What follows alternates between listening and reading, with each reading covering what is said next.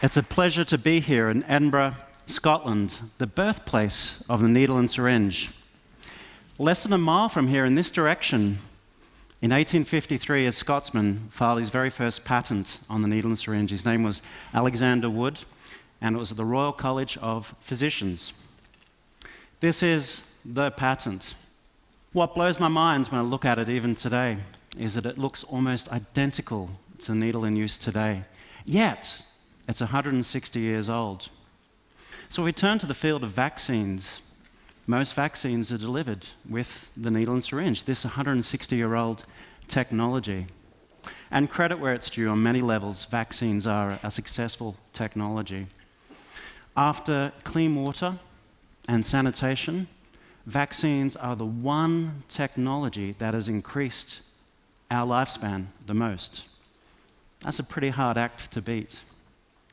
But just like any other technology, vaccines have their shortcomings, and the needle, the needle and syringe, is a key part within that narrative, this old technology. So let's start with the obvious. Many of us don't like the needle and syringe. I share that view. However, 20% of the population have a thing called needle phobia. That's more than disliking the needle, that is actively avoiding being vaccinated because of needle phobia. And that's problematic in terms of the rollout of vaccines. Now, related to this is another key issue, which is needle stick injuries. And the WHO has figures that suggest about 1.3 million deaths per year take place due to cross contamination with needle stick injuries. These are early deaths that take place. Now, these are two things that you probably may have heard of, but there's two other shortcomings of the needle and syringe you may not have heard about. One is it could be holding back the next generation of vaccines in terms of their immune responses. And the second is it could be responsible for the problem of the cold chain that I'll tell you about uh, as well. I'm going to tell you about some work that my team and I are doing in Australia at the University of Queensland on a technology designed to tackle those four problems. And that technology is called the nanopatch.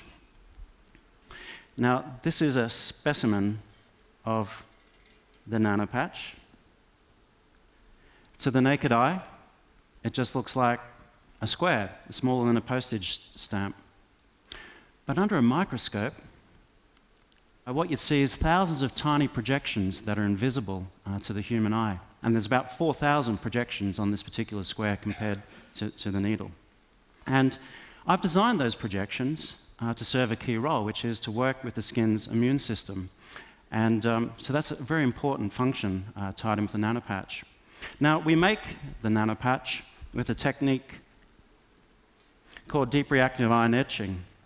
And this particular technique is one that's been borrowed from the semiconductor industry and therefore uh, is low cost and can be rolled out in large numbers. Now, we dry coat vaccines to the projections uh, of, of the nanopatch and apply it to the skin. Now, the simplest form of application is using our finger, but our finger has some limitations.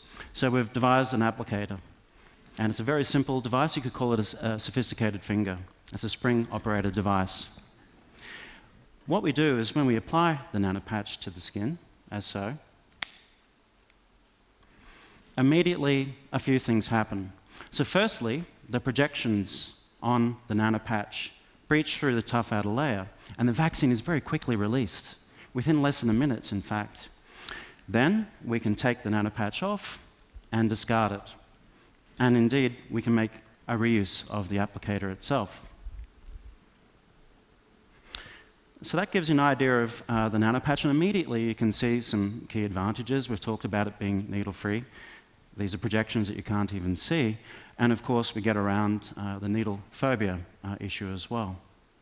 Now, if we take a, step back and think about these other two really important advantages, one is improved immune responses through delivery, and the second is getting rid of uh, the cold chain.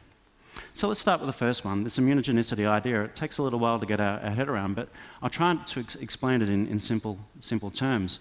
So I'll take a step back and explain to you how vaccines work in a simple way.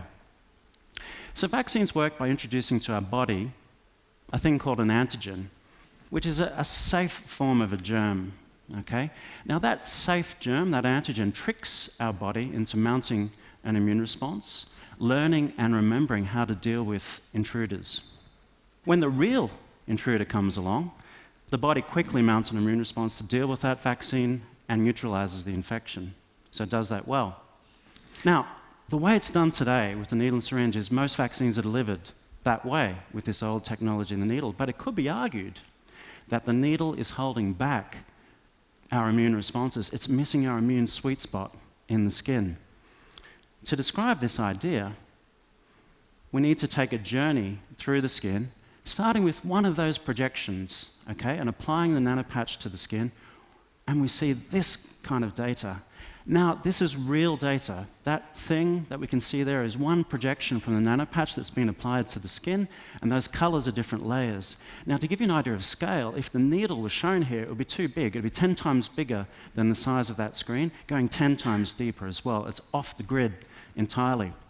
You can see immediately that we have those projections in the skin. That red layer is a tough outer layer of dead skin, but the brown layer and the magenta layer are jammed full of, of immune cells.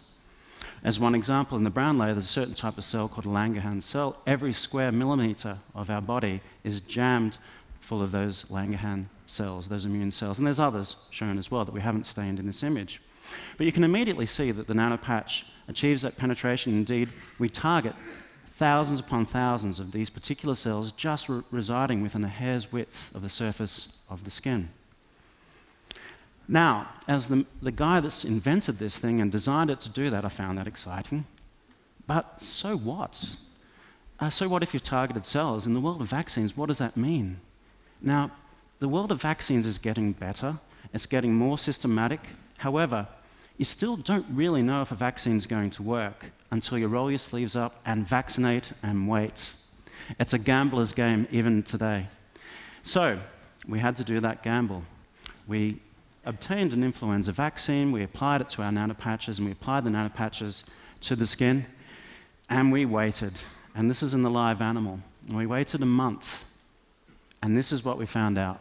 This is a data slide showing the immune responses that we've generated with the nanopatch compared to uh, the needle and syringe into muscle. So on the horizontal axis, we have the dose shown in nanograms. On the vertical axis, we have the immune response generated, and that dashed line that, that dashed line indicates the protection threshold. If we're above that line, it's considered protective. If we're below that line, it's not. So the red line is mostly below that curve, and indeed there's only one point that's achieved with the needle, that's protective, and that's with a high dose of 6,000 nanograms. But notice immediately the distinctly different curve that we achieve with the blue line. That's what's achieved with the nanopatch. The delivered dose of the nanopatch is a completely different immunogenicity curve. That's a real fresh opportunity. Suddenly, we have a brand new lever in the world of vaccines. We can push it one way, where we could take a vaccine that works but it's too expensive and get protection with a hundredth of the dose compared to the needle. They could take a vaccine that's suddenly $10 down to 10 cents, and that's particularly important within the developing world. But there's another angle to this as well. You could take vaccines that currently don't work and get them over that line and get them protective. And certainly in the world of vaccines, that can be important. Let's consider the big three HIV, malaria, tuberculosis. They're responsible for about 7 million deaths per year, and there's no adequate vaccination method for any of those. So, potentially, with this new lever that we have with the nanopatch, we can help make that happen. We can push that lever to help get those candidate vaccines over the line. Now, of course, we've worked within my lab with many other vaccines that have obtained similar responses and similar curves uh, to this, what we've achieved with influenza. I'd like to now switch to talk about another key shortcoming of today's vaccines, and that is the need to maintain the cold chain. As the name suggests, the cold chain, it's the requirement of keeping a vaccine right from production all the way through to when the vaccine is applied to keep it refrigerated.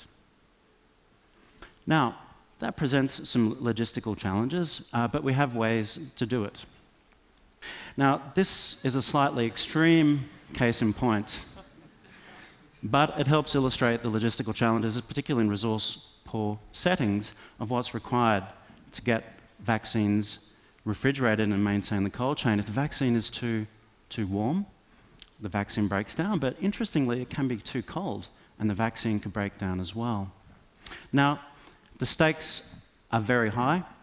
The WHO estimates that within Africa, up to half the vaccines used there are considered to not be working properly because at some point the cold chain has fallen over. So it's a big problem. And it's tied in with the needle and syringe because it's a liquid form vaccine, and when it's liquid, it needs a refrigeration. A key attribute of, of our nanopatch is that the vaccine is dry. And when it's dry, it doesn't need refrigeration. And within my lab, we've shown that we can keep the vaccine stored at 23 degrees Celsius for more than a year without any loss in activity at all. That's an important improvement.